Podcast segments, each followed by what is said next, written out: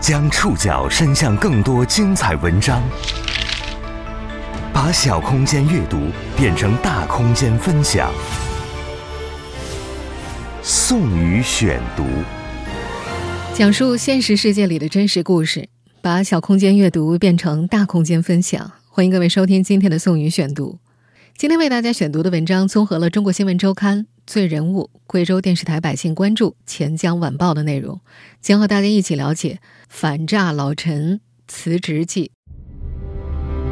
从四月初宣布辞职开始，曾以警察身份在短视频世界走红的陈国平再度卷入舆论漩涡。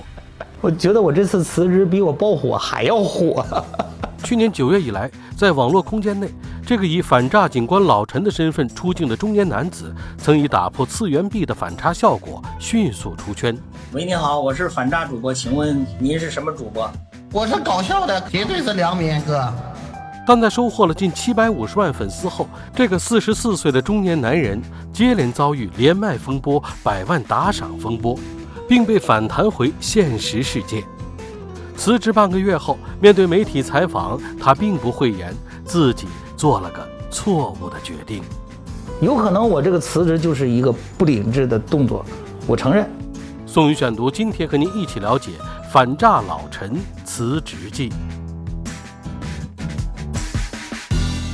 四十四岁的陈国平辞职半个多月了。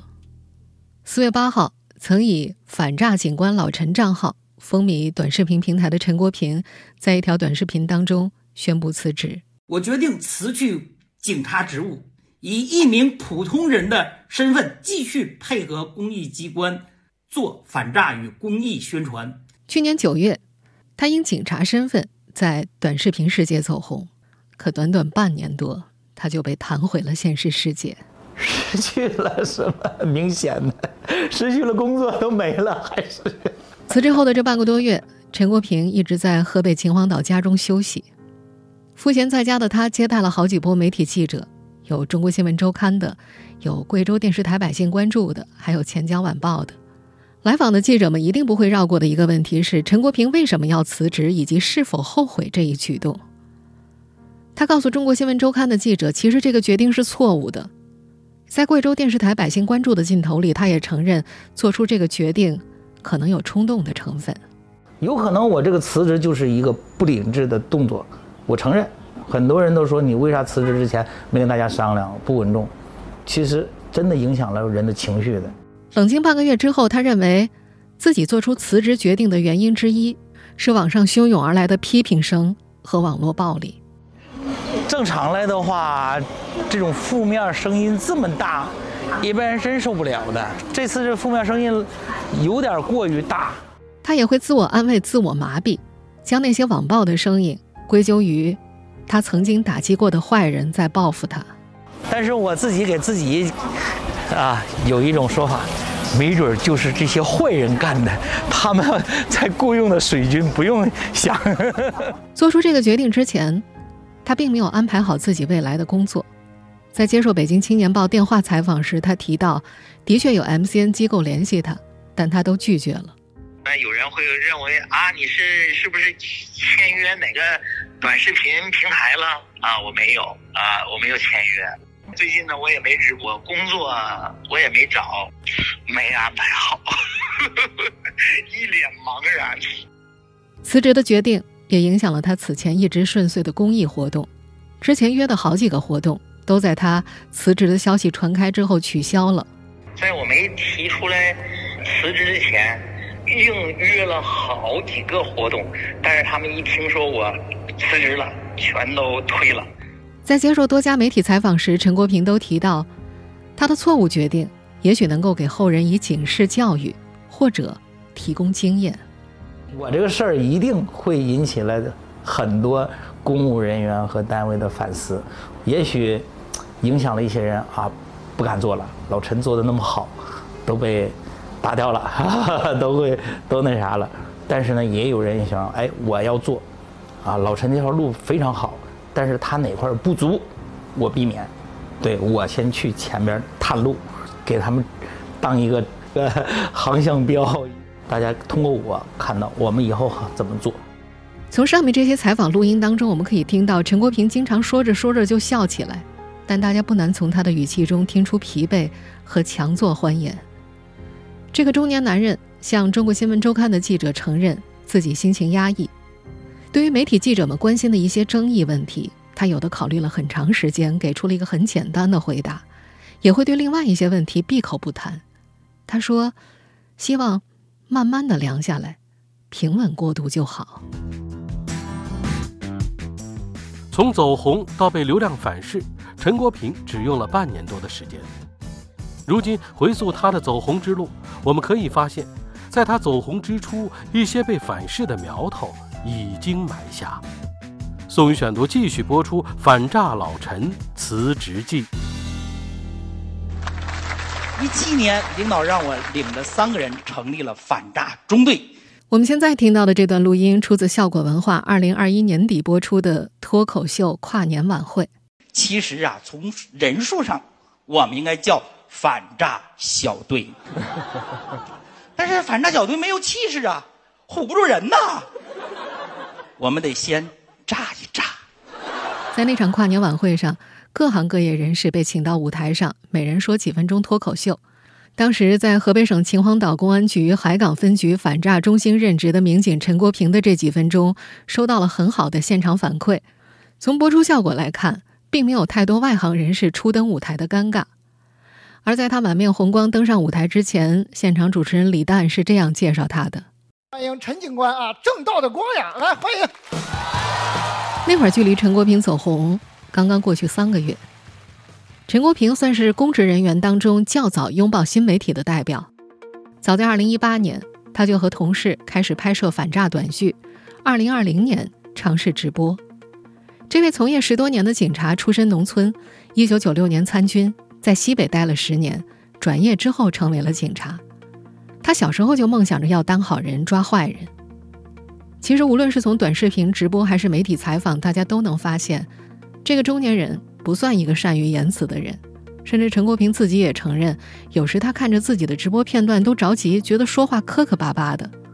最早开始直播的时候，他一面对镜头就冒冷汗，不知道该说什么。更有趣的是，在最早发布的反诈剧里，他几乎都是在演坏人。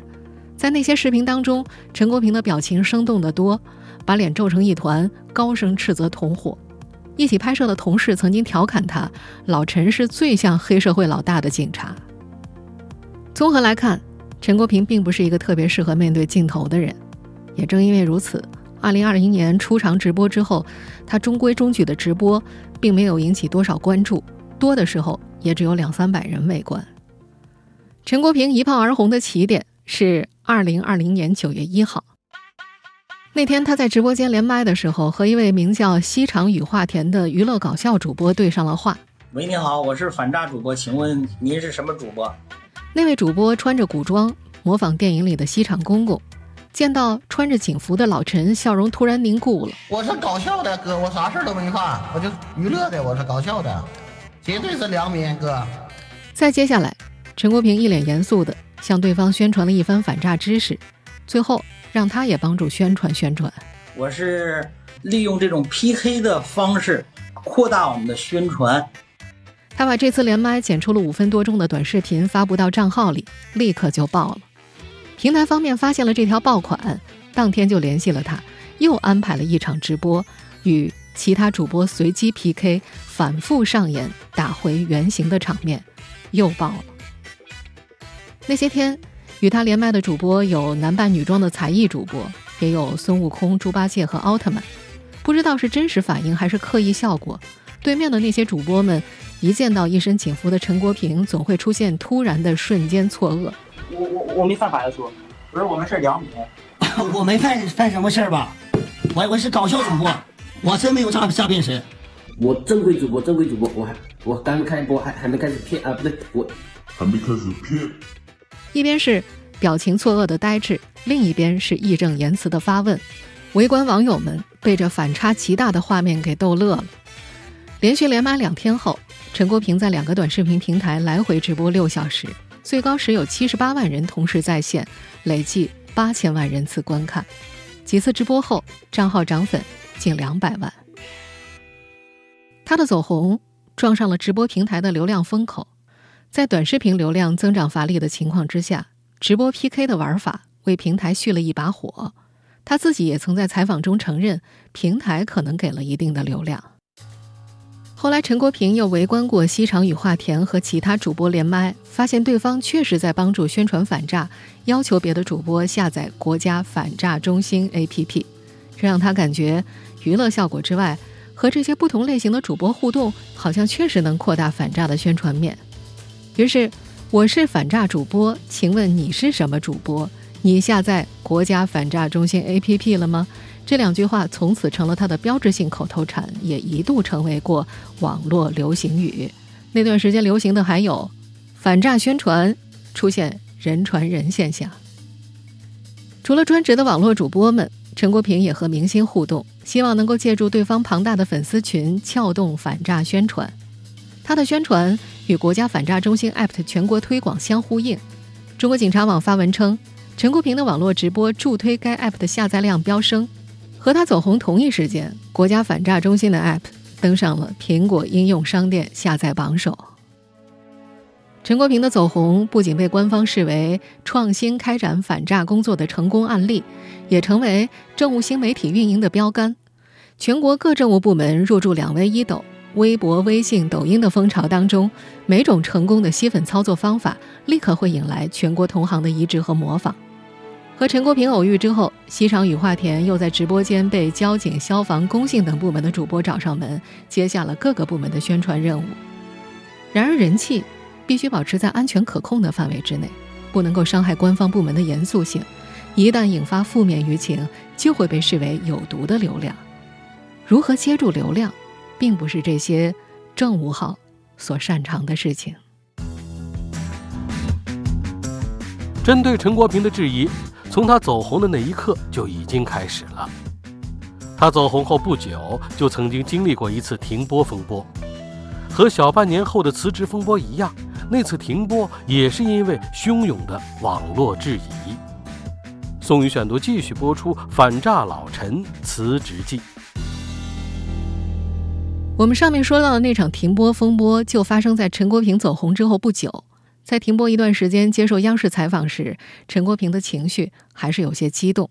直播间同时在线七十八万人的时候，七十八万人的时候，那网爆了，人太多呀，就忍不了，就赶紧下了。就在陈国平和娱乐搞笑主播们频繁连麦之后，反诈宣传人传人之际，就有人质疑他和妖魔鬼怪连麦有损公务员形象。老陈有些不解，真正的妖魔鬼怪应该是躲在后面的骗子啊。为什么要骂他呢？还有人认为陈国平穿警服直播有损警察形象，更有人以假警察为名来举报他。愈发激烈的冲突发生在二零二一年九月七号，他和明星夫妇黄圣依、杨紫连麦之后，当时黄圣依夫妇正在直播带货，一开始连麦没成功，直到网民在黄圣依、杨紫直播间刷屏，杨紫发现之后中断带货和陈国平连麦。但直播结束之后，有网友却称陈国平和黄圣依事先联系好的，这是一次策划好的流量游戏。距离首次连麦仅五天之后，因为汹涌的网络评论，陈国平第一次宣布暂停直播，半个月后才回到直播间。当时在接受央视采访时，他的语气当中依然有掩饰不住的气恼。接我的连的呢，说我跟他联系好的，他是卖货的，变样了，都不是以我的心态去想。他们如果先老陈的心态，哦，老陈在做反诈呢，大家都来啊，告诉防骗知识，都以他们自己的认知来强加于我。每个人的这种私心欲望它是不一样的，我满足不了所有人，我的能力对他们的要求达不到了，我不敢再播了。从某种程度上来看，陈国平的期望和前来围观他的粉丝们的期望是相悖的。他期望借由蜂拥而来的流量宣传反诈，但在娱乐至上的网络空间里，闻风而来的网民们围观的并不是他的反诈工作，而是他的流量效应。这种目的上的错位，也为后来的一次又一次风波埋下了定时炸弹。第一次停播之后，陈国平确实也回归了直播间，促使他回归的依然是解救深陷诈骗受害者的愿望。作为一名从业十几年的民警。他最初重视反诈宣传，是因为看到电信诈骗发案率非常高，但是反诈案件的侦破非常的难。河北省秦皇岛市公安局海港分局反诈中心刚刚成立的时候，老陈和同事每年大概有两百天在外出差，到各地银行去调查取证，和诈骗嫌疑人赛跑，阻断钱款外流的渠道。然而，仅凭几个人的力量，一年也破不了几起案子。看到很多受害人哭诉，他觉得预防比什么都重要。我想，我浑身是铁，我一年三百六十五天，我我能破几个案子吗？破了案子是破来了，钱有的被挥霍了，钱回不来呀。我就想防范他不被骗。在一部微纪录片当中谈起这份工作最初的价值感时，他说：“一场直播，哪怕只有一个人学到防诈知识，他也是值的。”这东西我把反诈的知识放里，不就不就反诈了吗？这就不就不用让我上大街上天天给发传单去了吗？早期在他的直播间内，有人自首，也有人解开财产受骗的心结。他还曾在直播间里挽救过生命。有一回，一个小伙子打工攒了二十万，加上家里拆迁款二十万，四十万投资全部被骗了。绝望之下，他问陈国平自己怎么死比较好，是跳江、跳楼还是电击？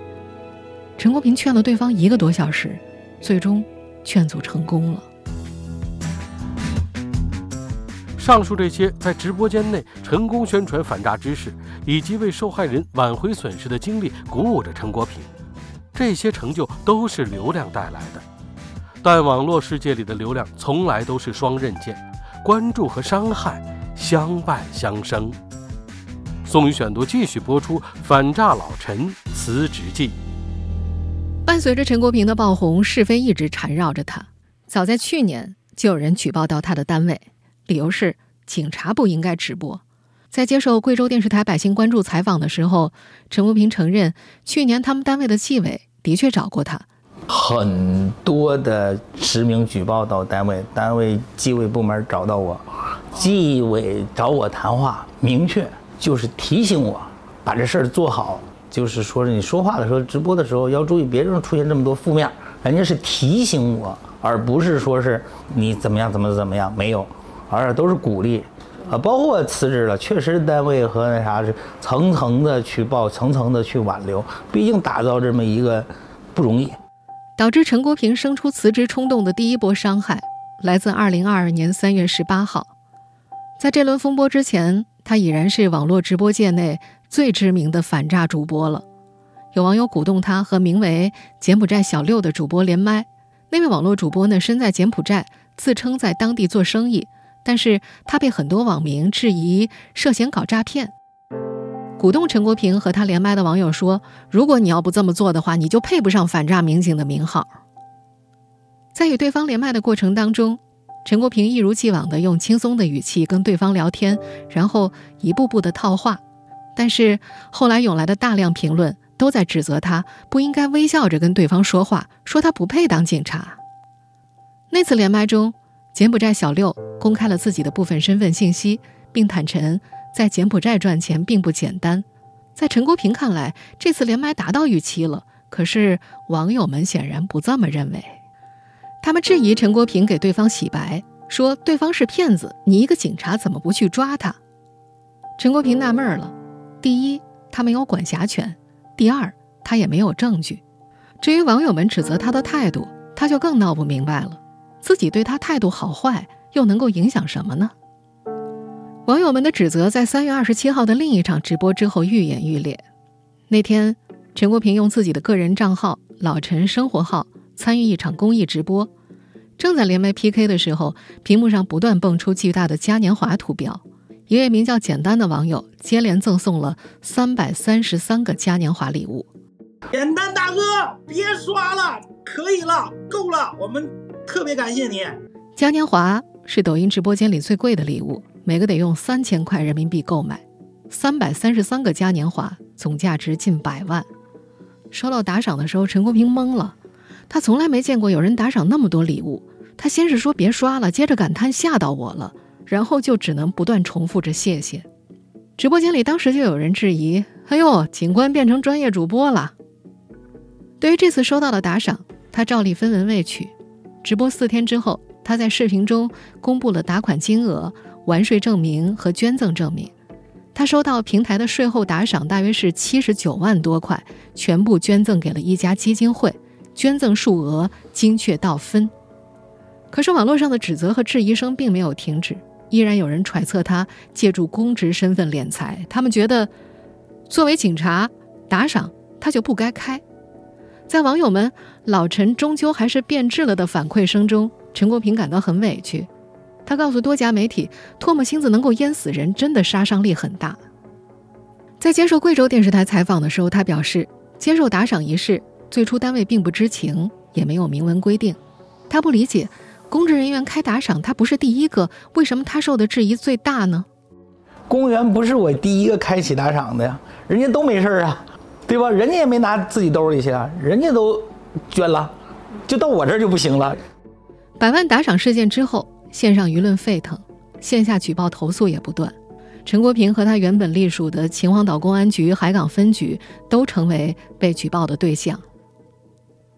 体制内民警偶然摄入另一个次元，表面的成功和光鲜之外，面临的压力是无形而又庞大的。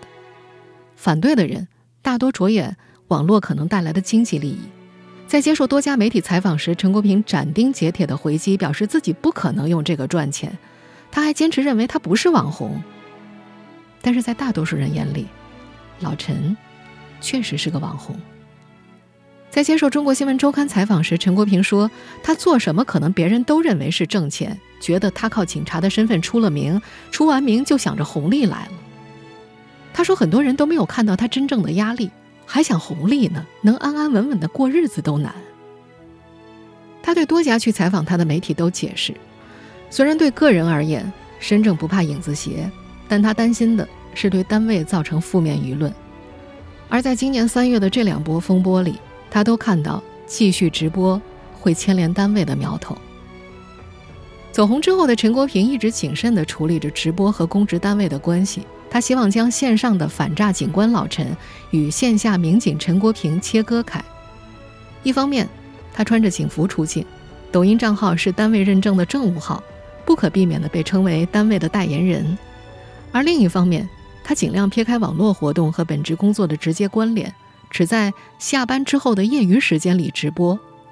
直播不纳入他的单位考核，也不接受来自单位内部的任何奖励。单位给的唯一支持，就是在他下班后提供一间用来直播的办公室。然而，直播与单位以及本职工作之间的关系异常微妙，要把控这个尺度是非常困难的，甚至是不可能的。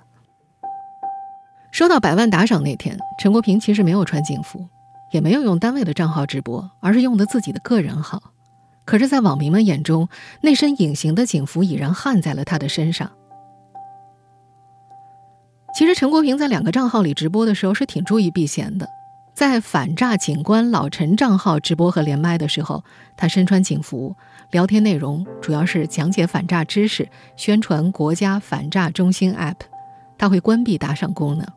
而在个人账号老陈生活号直播的时候，他穿着毛衣或者西装，聊天内容呢更为日常，并且可以接受打赏。在一则微纪录片当中。他跟一起拍摄反诈短剧的朋友聊天时分享经验，说打赏越多呀，越能够增加直播间的人气。他将每次打赏的收入都捐出去，并且会在视频里公布账单。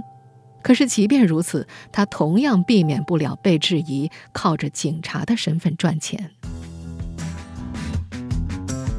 也许是怕影响单位，也许是被网络攻击后的一时气愤，陈国平选择了辞职。但没想到，他辞职引发的风波和质疑更大，揣测和攻击铺天盖地，网络舆论漩涡几乎掩埋了他。宋宇选读继续播出《反诈老陈辞职记》。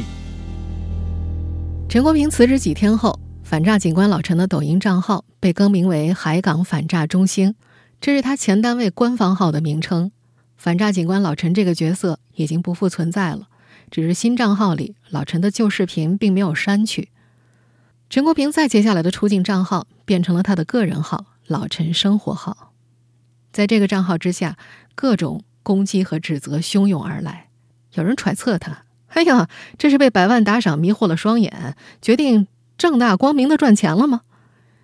也有人说要继续去海港分局举报他。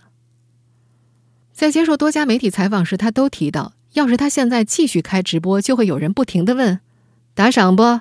带货不？挣钱不？龌龊不？他告诉多家媒体的记者，辞职后的这段时间，他不太想打开短视频平台，短时间内，他也可能不会再开个人直播了。其实我现在是不看手机的。如果你看手机了，就看这些评论之后，一定内心产生很大的怨气，它就会让你心情低落，没有斗志，反而呢，就是让你很多判断全是错误的。我想到了，肯定有人骂我，没想到有这么厉害，而且呢，没想到这个热度有这么高。陈国平身边的大多数人都是在他辞职之后才知道这个消息的。妻子在微信上收到了丈夫发来的通知：“我辞职了。”老陈说，妻子挺支持他的，回复他：“实在不行就把房子卖了。”他很感慨，老婆都提到要卖房子了，也说明他这一年多直播真的没有赚钱。他还调侃自己也算是最穷的知名网红了。感觉对不起家人，我这 如果顶梁柱是吧，上有老下有小的，你说我这个要是。做不好了，工作也没有了，这个压力还是比较大。回老家的时候，家里的老人哭了，觉得陈国平放弃了稳妥的生活。老人们一度担忧，这么好的工作说不干就不干了，是不是犯了错被单位给开除了？但是，老人们都没敢多问。对于辞职之后是否后悔这个问题，他回答：不后悔辞职，后悔的是措辞。他说自己终于想明白了，当时就应该说：“以后我凭良心做事，做点自己喜欢的事。”在宣布辞职的短视频里，陈国平一字一顿地表示：“为了实现公益梦想，不让个人公益行为给单位带来更多麻烦，他决定辞职，以普通人的身份继续做反诈与公益宣传。”但是，回归普通人的身份，个人反诈的热度能维持多久，他不敢肯定。至于短视频中提到的公益梦想，他也坦诚，并没有太大成功的信心。脱下警服之后，即将迎来的新生活是什么模样，他的内心也是一片模糊。在接受《钱江晚报》采访时，他提到自己经历过直播人数从几万到几百再到几十万的过程。他告诉很多媒体记者，过气要从自己身上找原因，遇到困难能解决就去解决它。时间来检验一个人，就完了嘛？谁也不是完人，谁也不是圣贤，我就干我自己的，开开心心就完了。你被他们给压抑、忧郁了，明天我能让他轻生了，那多傻呀，对不对？我们不难发现，在接受媒体采访时，他的表述依然带着一贯励志的色彩。他还说要忘掉昨天的成功和不愉快，活好当下。辞职后这些天，陈国平没有给自己做什么安排。如果临时有采访和活动，他就接受；如果没有，就和朋友聊聊天、泡泡茶。他想着，等自己做回短视频，要做一种从来没有人做过的，并且对社会有意义的内容。到时候，每条视频的播放量都要争取超过五百万。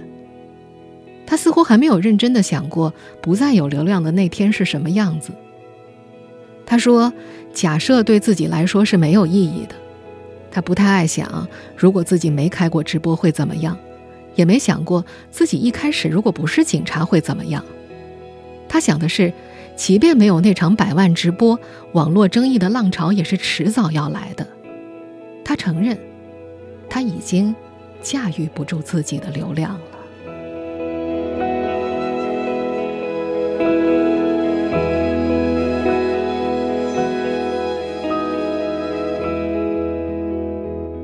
以上您收听的是宋宇选读《反诈老陈辞职记》。本期节目综合了《中国新闻周刊》《罪人物》贵州电视台《百姓关注》《钱江晚报》的内容。收音节目复播，您可以关注本节目的同名微信公众号“宋宇选读”。我们下期节目时间再见。